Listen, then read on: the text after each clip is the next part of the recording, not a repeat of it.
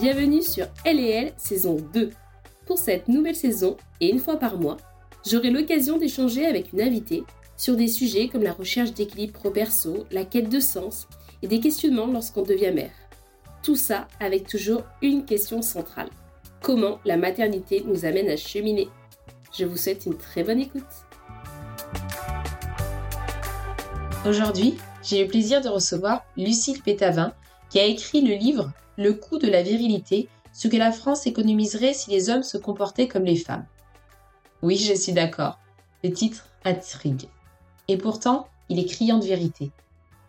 En France, les hommes représentent 84% des auteurs d'accidents de la route mortels, 90% condamnés par la justice, 86% des mises en cause pour meurtre, 97% des auteurs de violences sexuelles. Cette liste, elle a un coût. Un coût direct pour l'État, qui dépensent chaque année des dizaines de milliards d'euros en services de police, judiciaires, médicaux et éducatifs pour y faire face. Il y a aussi derrière un coût indirect pour la société qui doit répondre aux souffrances des victimes. Pourtant, quand j'ai parlé du livre autour de moi, j'ai eu beaucoup de réactions, comme si finalement ce livre venait remuer des choses en nous. Car oui, on parle d'une construction sociale qui demeure depuis des siècles, et ce n'est pas toujours évident de s'en détacher, et surtout d'avoir un regard critique face à ça. Je vous laisse découvrir l'interview. Bonne écoute. Bonjour Lucille. Bonjour Marie-Aurore. Je suis ravie de te recevoir aujourd'hui. Euh, déjà, pour les auditeurs qui ne te connaissent pas, peux-tu nous dire un petit peu qui tu es?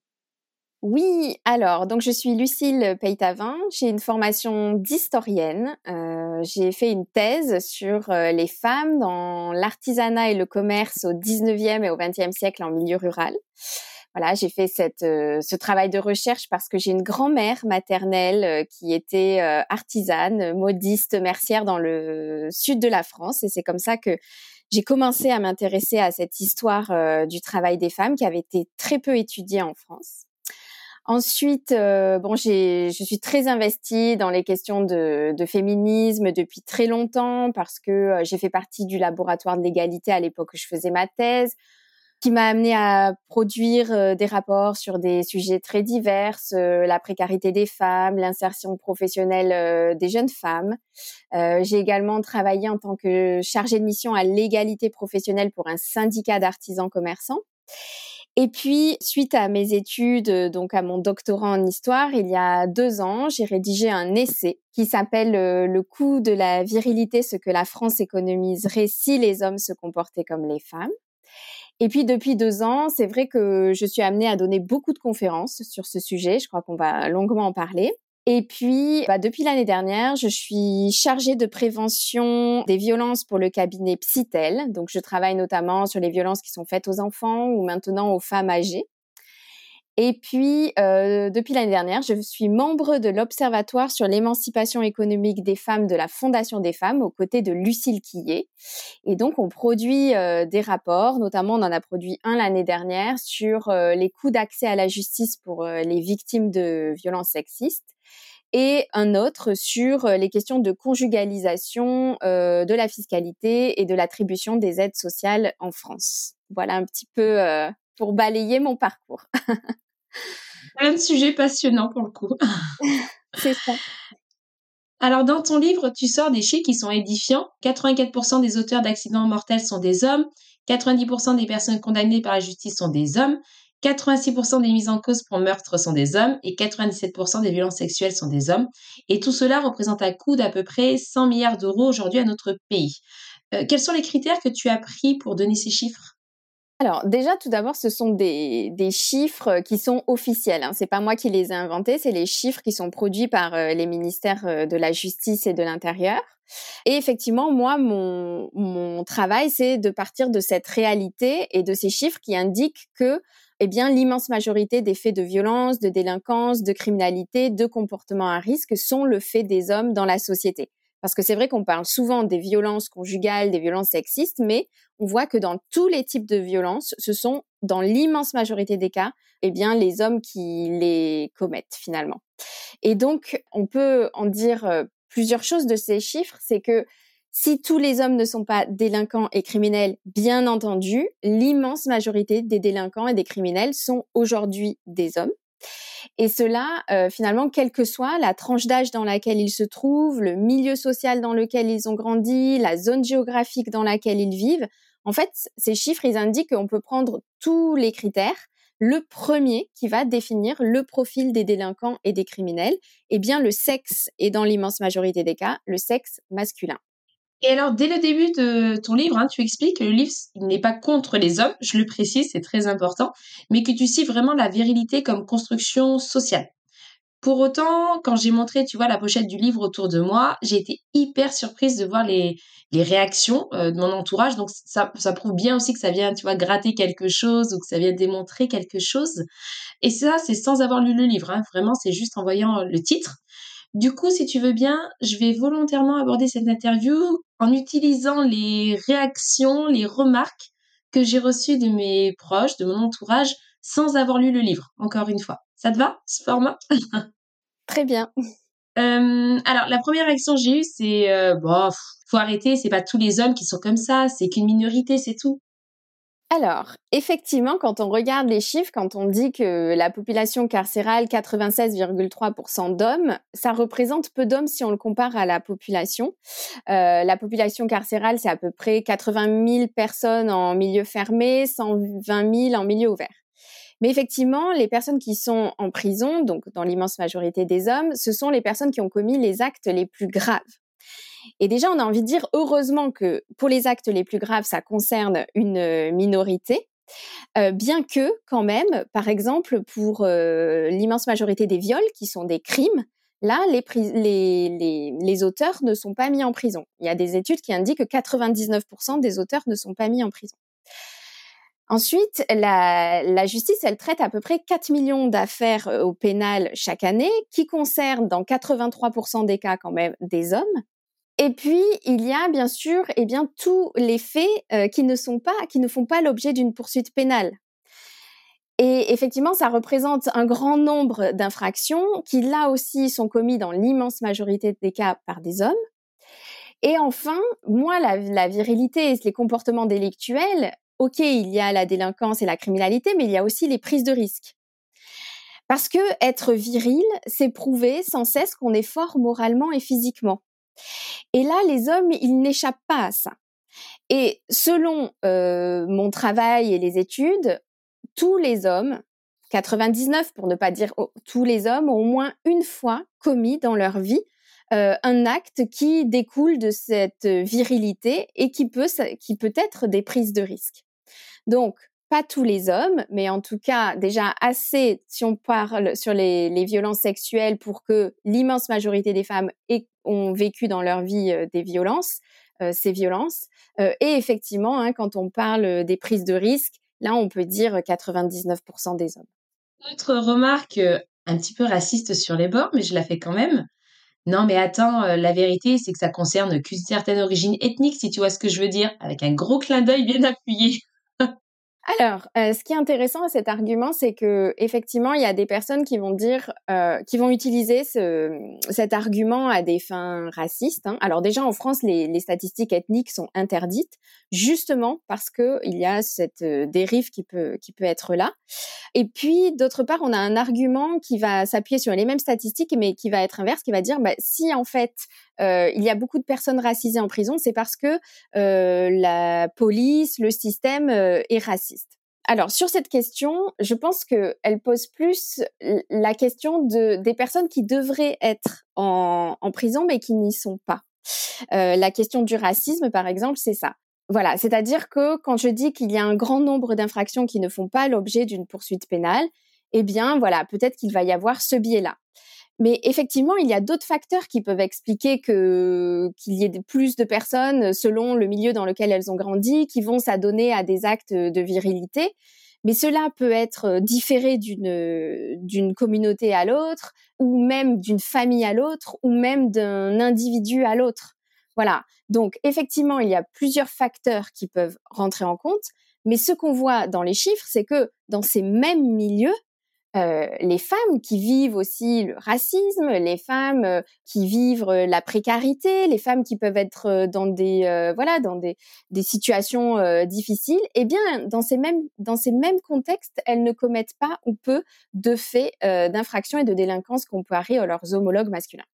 Donc, si on prend d'autres causes en se disant c'est à cause du racisme, c'est à cause, euh, voilà, je sais pas, d'autres d'autres critères, on passe à côté finalement de la principale cause, qui est dans les chiffres, hein, c'est-à-dire que ce sont toujours dans ces situations l'immense majorité des cas des hommes, eh bien, voilà, on va pas passer à côté de la véritable cause qui est l'éducation à la virilité, ce différentiel d'éducation entre les hommes et les femmes. Et donc, si on fait ça, on, on, ne prend pas finalement le mal à la racine, j'ai envie de dire, et donc on va toujours commettre ces erreurs. Et c'est des choses qui ont été faites pendant très longtemps. Par exemple, sur l'âge, en effet, euh, la sécurité routière jusque-là faisait des campagnes en disant ah mais oui, ce sont ce sont les, les, les jeunes qui sont responsables euh, de la délinquance routière. Oui, mais chez les jeunes, ce sont dans 84% euh, des auteurs hommes. Donc voilà, c'est voilà, c'est important de toujours revenir à ce premier critère et qui, qui est essentiel si on veut véritablement déconstruire ces, comportements de violence. Oui, mais il faut arrêter, c'est dans la nature des hommes d'être euh, turbulents et violents.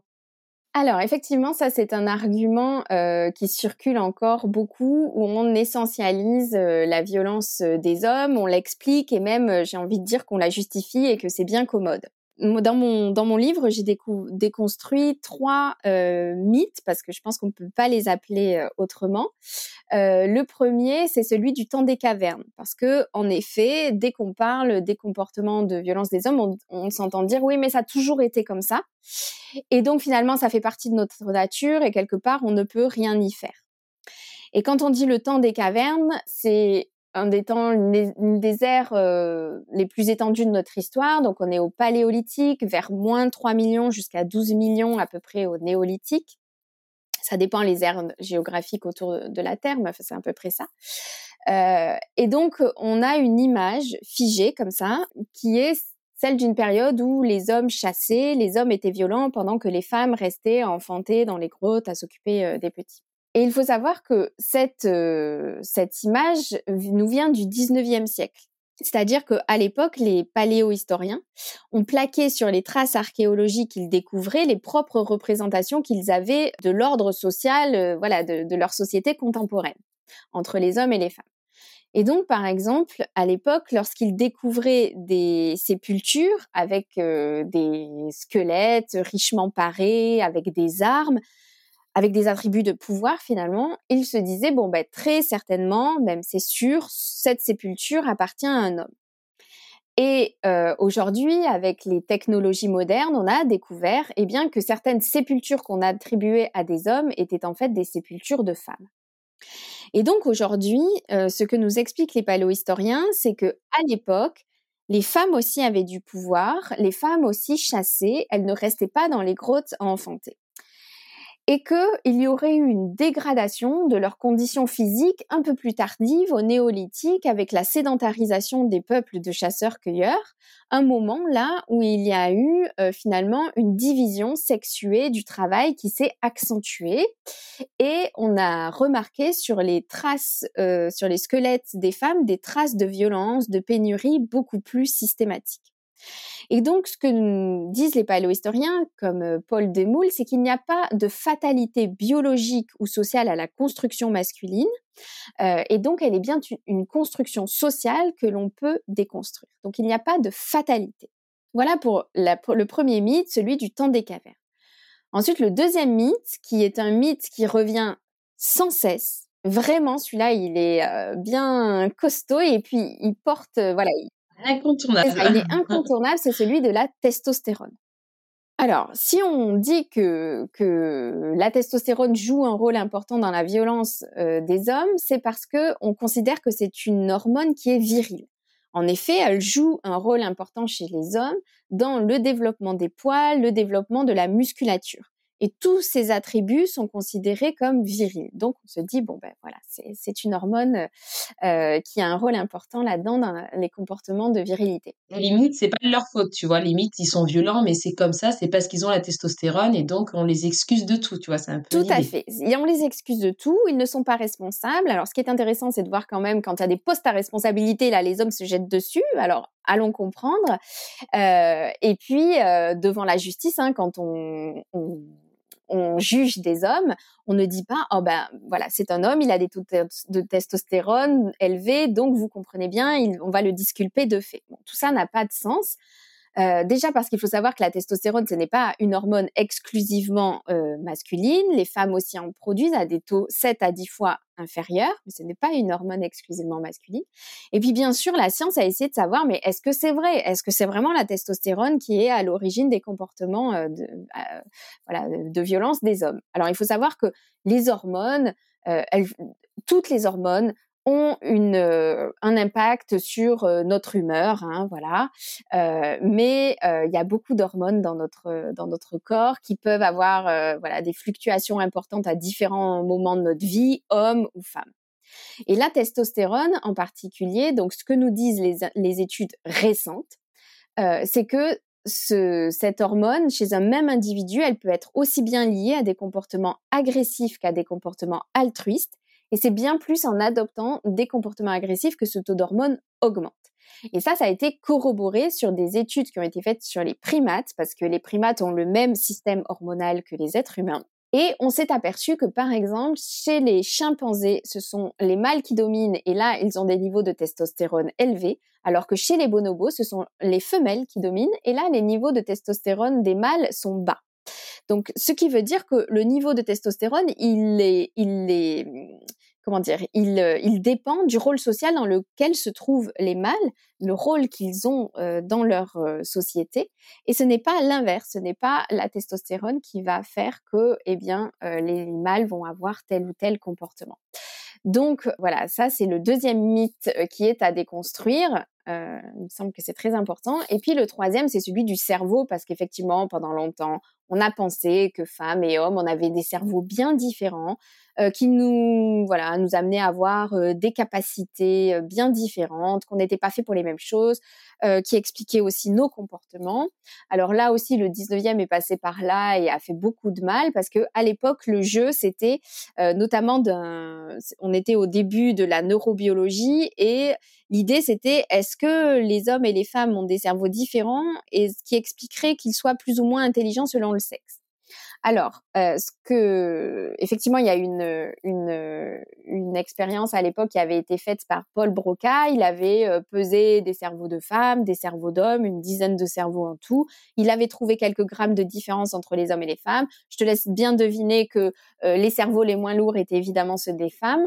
et il s'est dit, bon ben voilà, on a l'explication. Elles sont moins intelligentes parce qu'elles ont des plus petits cerveaux. Alors aujourd'hui, on sait, avec là aussi la technologie, que le, la taille du cerveau n'est pas corrélée au sexe de la personne et l'intelligence euh, n'est pas corrélée à la taille du cerveau.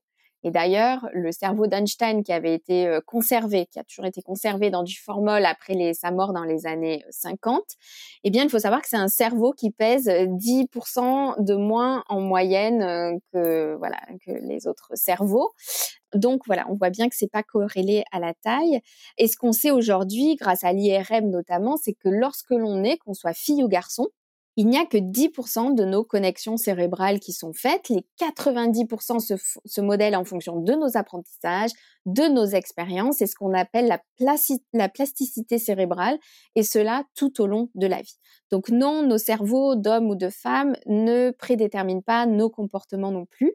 Et enfin, je terminerai par l'anthropologie qui a corroboré tous ces résultats et notamment les travaux quand même qui datent des années 30. C'est ça, c'est que là, on est en 2023, on est encore en train de déconstruire ces idées et de faire de la pédagogie. On a des travaux des années 30 euh, d'anthropologues, donc comme Margaret Mead, qui a étudié les sociétés dites primitives en Malaisie et qui a noté que les rôles sociaux entre les hommes et les femmes étaient différents des nôtres et même pouvaient à des moments être C'est-à-dire que dans certaines de ces sociétés, il revenait aux hommes d'être doux, tendres, pacifiques, tout ce que nous, on attend beaucoup plus des femmes. Donc finalement, si on croise tous ces champs euh, disciplinaires, tous ces champs scientifiques, il apparaît bien qu'il n'y a rien dans la biologie, dans la physiologie des hommes, il n'y a pas de nature masculine, voilà, qui les pousserait à avoir euh, davantage de comportements euh, délinquants, délictuels. J'ai envie de dire à ce moment-là, les lois ne serviraient à rien s'ils ne pouvaient pas se contrôler. Donc on a on a quand même toutes ces études euh, scientifiques qui nous montrent bien que tout ça ne tient pas. Et, et l'argument aussi que j'ai pu entendre en disant oui, mais dans la nature, les animaux, ce sont quand même majoritairement les mâles qui dominent. Donc nous, on a la même attitude. Oui, alors il faut faire très attention aux comparaisons qui sont faites avec les animaux. Alors déjà, on voit que ce ne sont pas toujours les mâles qui dominent, mais tout à l'heure, si on a fait la comparaison pour euh, les hormones, c'est parce que euh, les, enfin, les, primates ont le même système hormonal que le nôtre. Après, si on va comparer avec euh, d'autres animaux, et notamment c'est ce qu'on fait souvent, et cette idée du mâle qui domine, elle est souvent résumée dans l'idée du mâle alpha. Alors là aussi, ce sont les zoologues du 19e siècle qui ben, ont fait le même, euh, finalement la même erreur que les, historiens, c'est que ils se sont dit, eh bien, dans les groupes de loups, par exemple, dans les meutes, voilà, il y a un mâle qui domine, euh, c'est sûr. Alors, il faut savoir que cette domination, ce mâle alpha est remis en question depuis les années 70. Euh, voilà, et aujourd'hui, on, on, sait que finalement, chez ces animaux qui n'ont pas les mêmes modes de communication, qui n'ont pas les mêmes modes de reproduction, qui n'ont pas les mêmes modes de sociabilisation que nous, il est très compliqué de plaquer une fois de plus euh, nos représentations. C'est ce qu'on est tenté de faire à chaque fois, de, de, se dire, voilà, les, animaux font la même chose que nous. Alors voilà, ce sont des, des, des, choses qui sont des pensées qui sont remises en question depuis des années, mais qui ont vraiment euh, la vie dure. Et il faut faire très attention quand on compare les animaux et, et les, êtres humains. On ne vit pas du tout dans les mêmes sociétés. On est à des années-lumière euh, de euh, pour bien de, des choses qui, qui sont au fondement même du, du vivre ensemble et de nos sociétés.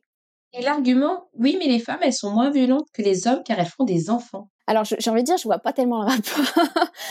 on, a, on a cette idée que, bah, voilà, que les femmes seraient plus douces euh, parce que euh, il y, a, y, a, une idée de, de maternité, d'instinct maternel, même j'ai envie de dire, mais on voit alors là euh, que pour le coup, on serait tenté de dire, mais dans la protection de sa progéniture, les femmes pourraient davantage être violentes que les hommes. Donc déjà, ça ne, ça pourrait ne pas tenir. Ensuite, il y a des hommes, pardon, il y a des femmes qui ne font pas d'enfants. Donc, euh, cette, cette espèce d'essentialisme lié à la maternité euh, bah, ne tiendrait pas tellement. Enfin bon, voilà, cet argument, il me laisse un peu euh, sans voix, et surtout qu'on voit que c'est pas lié à la maternité, c'est-à-dire que même les femmes qui n'ont pas d'enfants euh, ont des comportements beaucoup plus pacifiques euh, que les hommes. Et, et là, les, les, études de sociologie, les sciences de, de sociologie nous montrent que c'est bien plus lié à l'éducation et que ça se joue dès les premiers jours de la vie des enfants, euh, des garçons comme des filles. Alors là, je vais mettre dans la peau d'une nana qui va, qui m'a répondu, euh, oui, mais moi, je les aime bien, en fait, les hommes virils. Tu vois, ça me, ça me va bien qu'ils soient comme ça, les hommes. Et je veux pas les changer. Effectivement. Euh, le modèle euh, qui est mis en avant, qui est valorisé, c'est celui de l'homme viril, de l'homme fort. c'est encore un rôle modèle qu'on propose aux petits garçons, qu'on vend également aux petites filles. Euh, notamment dans les livres, dans les films. L'immense majorité des héros sont encore des garçons, sont des hommes qui s'adonnent à une violence, et une violence qui est effectivement valorisée. Hein. Bien souvent, c'est pour sauver le monde. Et on apprend aux filles très tôt à aimer les hommes virils, les hommes forts. Et même, j'ai envie de dire, mais ça se traduit de façon très concrète dans la société où on a beaucoup de mal à être, alors nous les femmes à être avec des hommes plus petits que nous et les hommes à être avec euh, des femmes qui sont plus grandes. Donc ça en dit long finalement, très concrètement, très physiquement sur eh bien les, les, appétences qu'on va pouvoir avoir. La, la, voilà, on va être séduit par quelqu'un qui nous domine quand on est une femme, euh, déjà physiquement, et puis aussi, eh bien, voilà, ce, ce, ce ce cliché de l'homme fort qui nous a été euh, vendu dans les films il y a encore quelques années, euh, dans les James Bond. Euh, voilà, James Bond, il frappait les femmes et puis il leur faisait l'amour cinq minutes après. Et donc finalement, comment on a appris au détriment des femmes, et là je pense qu'il faut bien en avoir conscience, parce que la virilité, eh bien de la virilité découle des rapports de domination, parce que être fort, c'est être le plus fort moralement, physiquement, sur les autres hommes, mais aussi sur les femmes.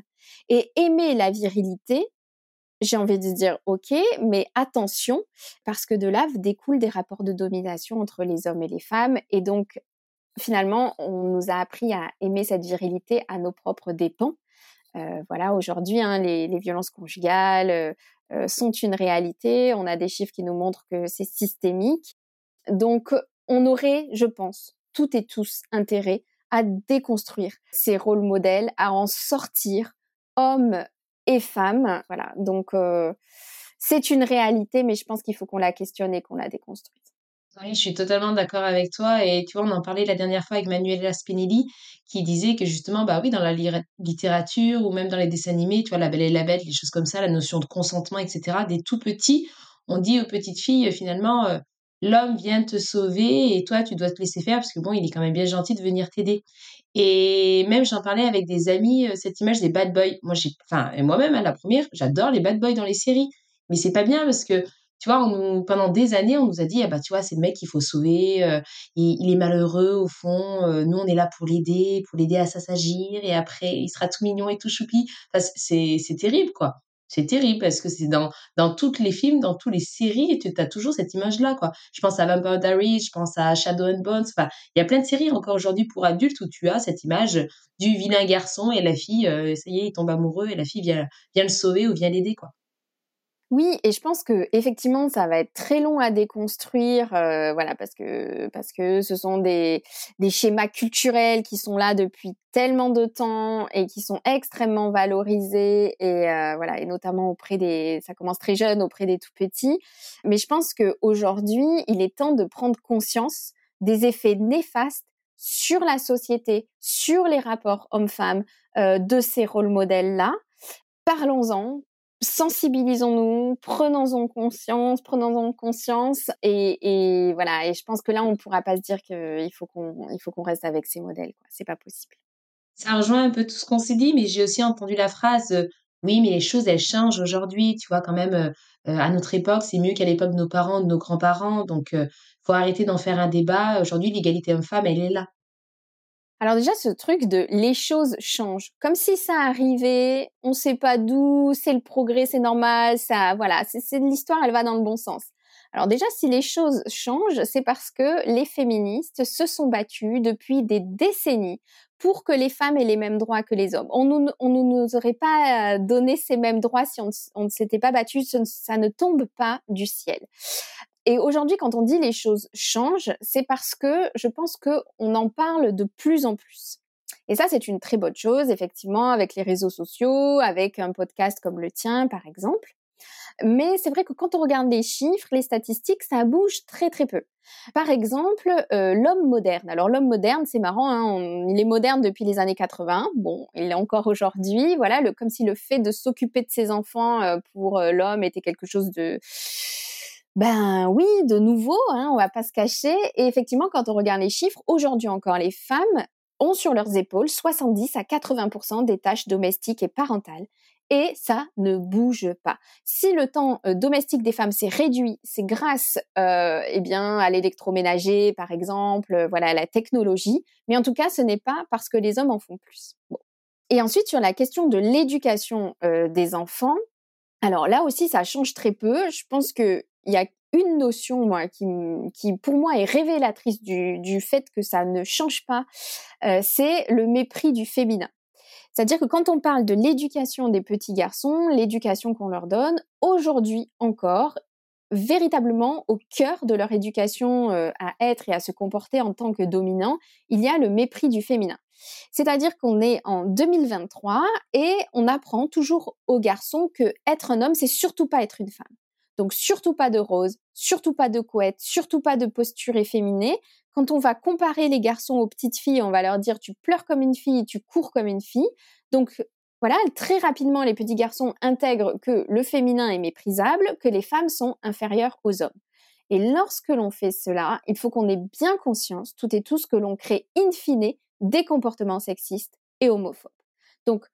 On est loin euh, d'être sorti de tout ça. Moi, je le vois là. Je parle de la virilité avec mon livre depuis deux ans. Bon, il y avait Olivia Gazalet qui avait fait un livre en France, euh, le mythe de la virilité, un piège pour les deux sexes, des deux sexes, pardon, qui avait un petit peu élagué le sujet. Mais en fait, juste de dire le mot virilité, c'est on voit la résistance qu'il y a autour de ça. Alors que effectivement, quand on parle de virilité, on ne parle pas des hommes, on parle de la façon dont sont éduqués les hommes. Euh, et, et, voilà, et juste le fait que les hommes ne portent pas de rose, c'est le signe, voilà, qu'on est encore très très très très loin et on n'est pas encore sorti de tout ça. Bon, demain les garçons, tous avec du rose.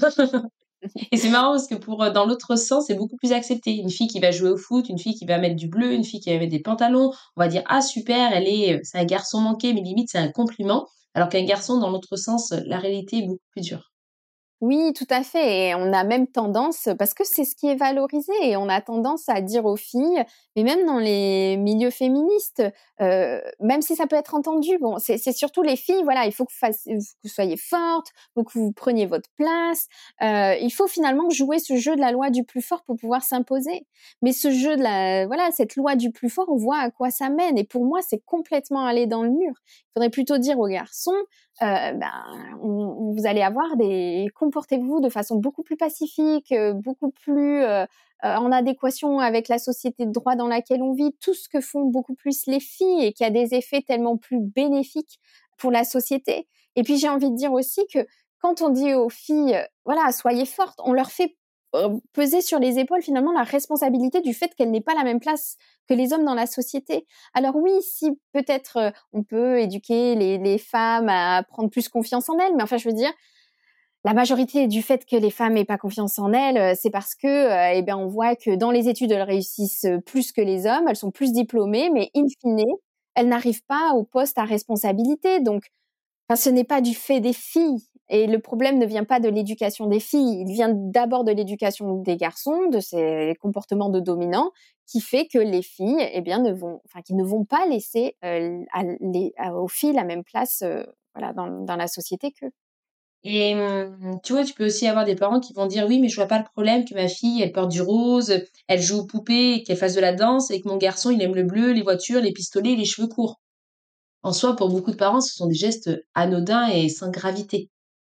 Oui, alors euh, effectivement, ça paraît anodin, sauf que bon, alors déjà on enferme euh, garçons et filles euh, dans des, des rôles qui vont un petit peu voilà définir leur destin. Alors moi, effectivement, hein, je ne vois pas de problème à ce que les filles jouent aux poupées, portent du rose et voilà et qu'on verbalise avec elles beaucoup plus ses sentiments parce qu'on voit que ça a des effets beaucoup plus positifs. Ce que je disais pour la société, que ça va, que ça construit des êtres qui ont une meilleure compréhension, gestion de leurs émotions, qui sont plus empathiques, qui ont une meilleure communication. Enfin, voilà. Par contre, effectivement, je pense qu'il faudrait davantage éduquer les garçons comme ça, parce que quand on les éduque avec euh, des jouets qui vont avoir la forme d'une arme, par exemple, comment on peut déjà accepter que des jouets puissent avoir la forme d'une arme? Je sais pas, je comprends pas que ça ne choque personne. Voilà, il faut savoir que dans les catalogues de jeux, encore aujourd'hui, dans 92% des cas, lorsqu'il y a une arme, elle est tenue par un petit garçon. Donc là aussi, on voit que les choses ne bougent pas tellement. Et finalement, il faut bien se rendre compte que on a l'impression que c'est pas grave, mais l'éducation qu'on donne aux garçons, enfin, il y a des études très concrètes qui montrent que dès les premiers jours, par exemple, on va moins verbaliser avec eux les sentiments. Euh, donc finalement, on va couper les petits garçons de, leur, de leurs sentiments, mais on va valoriser la colère. Par exemple, lorsqu'on lit une histoire à un petit garçon, on surjoue la colère beaucoup plus que lorsqu'on la lit à une petite fille. On est beaucoup plus permissif aussi avec euh, les petits garçons. Ils sont plus libres de leurs mouvements, ils sont moins prévenus du danger. Euh, on a des rapports physiques euh, beaucoup plus toniques avec eux, donc on valorise leur force physique. il y a voilà cette violence qui s'exprime très rapidement. Et finalement, comme ça, on construit un terrain favorable aux futures conduites déviantes des petits garçons, mais sans s'en apercevoir.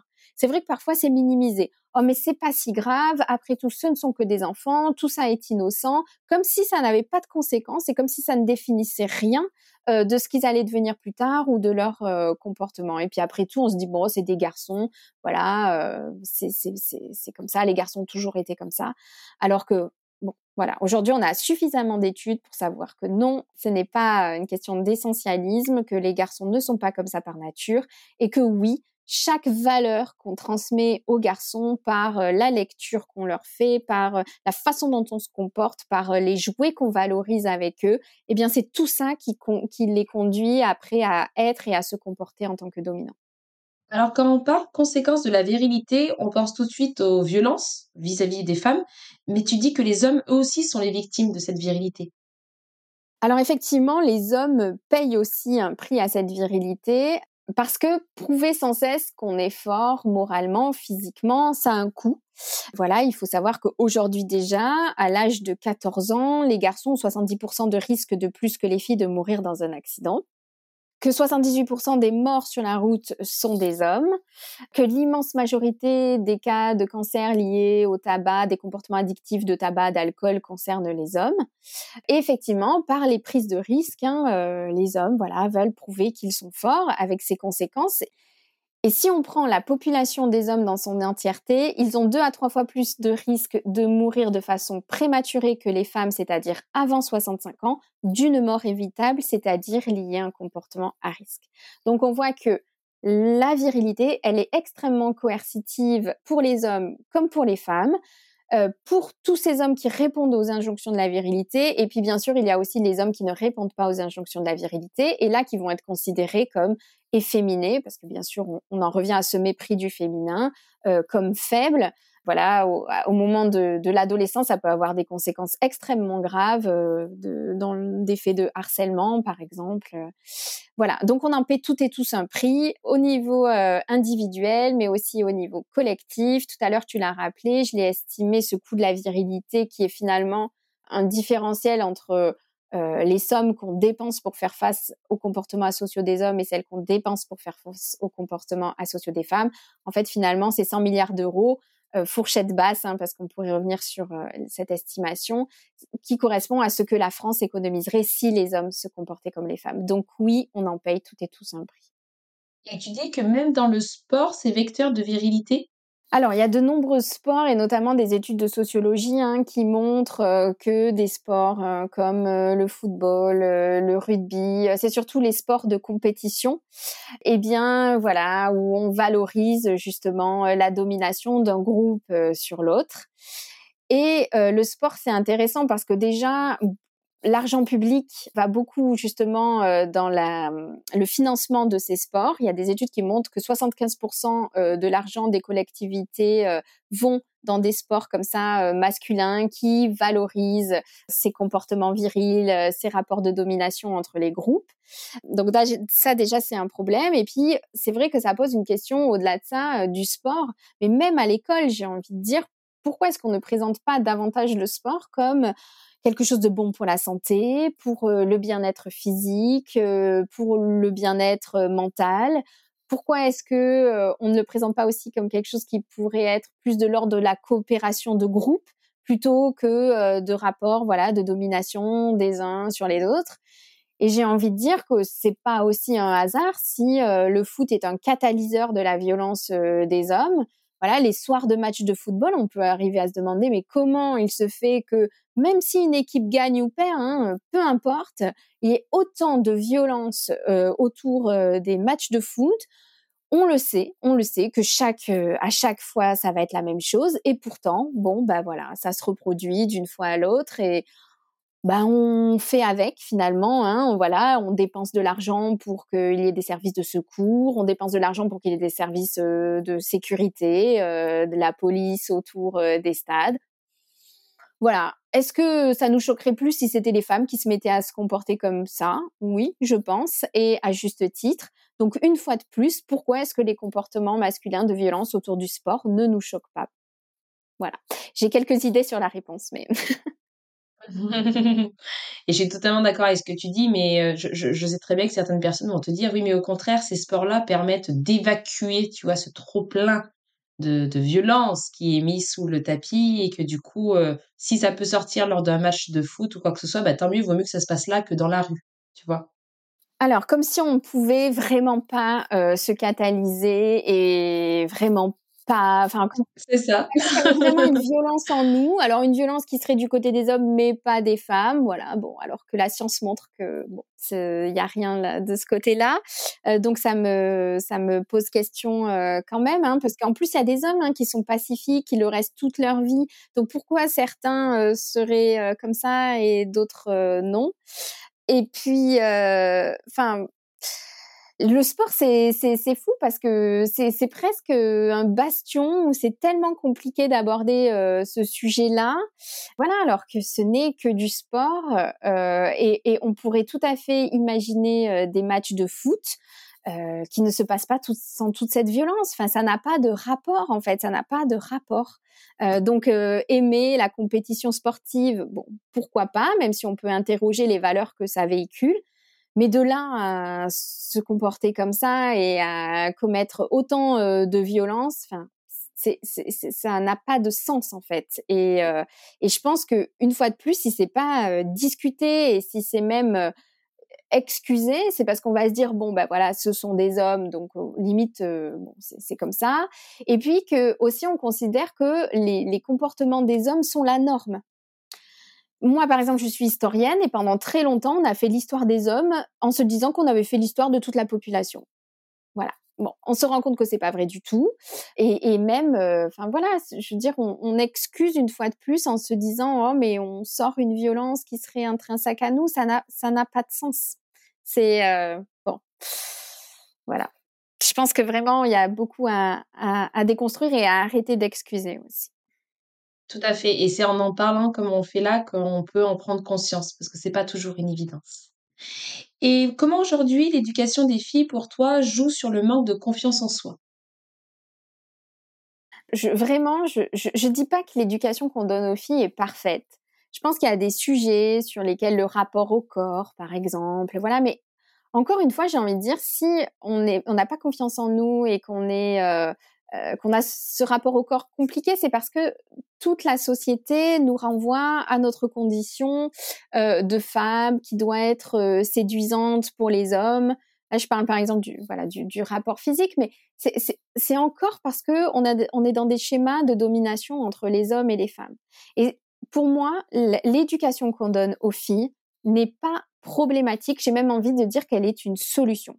Parce que quand on regarde dans les chiffres, on s'aperçoit que les femmes ont des comportements beaucoup plus pacifiques, beaucoup plus altruistes, qu'elles respectent beaucoup plus les règles, elles ne représentent que 17% des mises en cause par la justice. Donc tout le problème, ce n'est pas de repenser l'éducation aux filles, parce que des filles, c'est de repenser l'éducation des garçons. Qu'est-ce qui cloche avec l'éducation des garçons pour qu'on en arrive à de tels taux euh, voilà, de tels différentiels entre les hommes et les femmes euh, dans la violence, dans la délinquance, la criminalité, les comportements à risque. Donc non, j'ai envie de dire que c'est très bien d'éduquer les garçons, les filles, là, c'est très bien d'éduquer les filles comme on les éduque, que même cette éducation, on la donne à la moitié de la population, qu'elle a des effets tellement plus positifs. Donc la solution, on l'a sous les yeux. Donnons une éducation euh, plus humaniste aussi aux garçons, parce que finalement, éduquer les garçons comme les filles, ça revient à donner une éducation plus, plus humaniste aux garçons. Et c'est vrai que quand je dis ça, ça fait toujours un peu grincer les dents. C'est-à-dire que les personnes vont être d'accord sur les chiffres, sur les coûts, sur les constats, mais alors sur le fait d'éduquer les garçons comme les filles, alors là, surtout pas. Et là, je pense qu'on en revient bien à ce qu'on évoquait tout à l'heure, c'est ce mépris du féminin. Il ne faudrait surtout pas que les garçons se comportent comme des filles. Oui, mais enfin, si ça veut dire avoir des comportements plus humanistes, qui permettent un mieux vivre ensemble, qui nous permettent euh, d'économiser à minima 100 milliards d'euros par an, qu'on pourrait investir, euh, je sais pas moi, dans le système de retraite, euh, dans les hôpitaux, dans la recherche, dans l'éducation nationale, plutôt que de construire des palais de justice et des prisons, oui, et du coup, les garçons comme les filles, on vivra dans une société plus riche et plus apaisée, ça c'est sûr. Tu dis que même dans les pays qui valorisent à l'école une éducation neutre, ce n'est pas suffisant pour résoudre les problèmes de violence. Oui, parce que aujourd'hui, on a tendance à se dire euh, changer l'éducation des, garçons et des enfants, ça va être la, solution de l'éducation non genrée. Donc c'est une éducation qui a été mise en place euh, dans euh, les pays du Nord notamment, dans les années 90 à l'école, et qui a pour but de ne pas reproduire les, schémas, voilà, garçon-fille, masculinité-féminité, mais de pouvoir ouvrir le champ des possibles. Alors, j'ai envie de dire attention parce que, bon, permettre aux garçons de jouer avec des poupons, très bien, pour qu'ils apprennent à s'occuper d'autrui, à devenir de bons parents. Après, voilà, orienter aussi les filles euh, vers des activités euh, plus euh, garçons qui vont encourager la domination. Bon, là, je, je mettrai moi mon, mon veto. et puis le problème, c'est que dans ces pays du Nord, effectivement, cette éducation, elle permet de, bonnes avancées sur le marché du travail, sur le partage de la parentalité. Mais c'est vrai que du côté des violences, on s'aperçoit que les chiffres sont pas tellement bons. Par exemple, il y a une, étude d'Amnesty International qui a indiqué que dans certains pays du Nord, 30% euh, des femmes ont vécu des abus ou des violences de la part de leur conjoint, quand le reste euh, de l'Europe est à 22%. Alors ça s'explique parce que ce sont des pays qui sont plus en avance sur ces sujets, donc les femmes vont davantage parler, leur, euh, ce qu'elles ont vécu va davantage être pris en compte et comptabilisé. par contre, les violences sont bien là, et à mon sens, c'est parce que ok, on a cette éducation qui ouvre au champ des possibles, mais enfin, les rôles modèles euh, qu'ont les enfants, les petits garçons dans ces pays sont les mêmes qu'ailleurs. On est dans une culture qui est mondialisée. Et à la télé, ils vont avoir les mêmes euh, rôles modèles. Euh, voilà, on parlait tout à l'heure de, ces héros violents qui sauvent le monde en étant violents. donc, l'éducation non genrée, bon, on voit que euh, elle, peut avoir des bénéfices euh, sur certains points, qu'elle n'est pas suffisante. Et d'ailleurs, au Danemark, ils ont euh, ajouté des cours d'empathie. Donc voilà, ils se rendent compte qu'il y a quand même des problèmes, que ça ne suffit pas. donc voilà, l'empathie, c'est quand même une bonne, une bonne solution. Tout à fait, un peu plus d'empathie, ça ferait du bien à tout le monde. Merci beaucoup, Lucille. Merci à toi. Pour conclure cette interview, je voudrais partager avec vous trois citations du livre. La première, Prendre conscience des méfaits de la virilité et agir contre eux est une démarche humaniste impérative, qui s'inscrit dans le sens d'une évolution pacifiste universelle. La deuxième, Les hommes ne naissent pas violents, ils le deviennent. Et enfin, la troisième, L'éducation donnée aux garçons est véritablement insensée. D'un côté, on leur enseigne les principes démocratiques d'égalité, de fraternité et de parité. De l'autre, ils sont conditionnés quasi systématiquement, consciemment ou inconsciemment, à la virilité et ses corrélaires. Valorisation de la domination sur autrui, de la force et manque d'empathie. Si ce podcast vous a plu, n'hésitez pas à le noter, à le relayer, ça soutient énormément le projet. Et vous pouvez aussi me suivre sur les réseaux sociaux, elle et le podcast. À très bientôt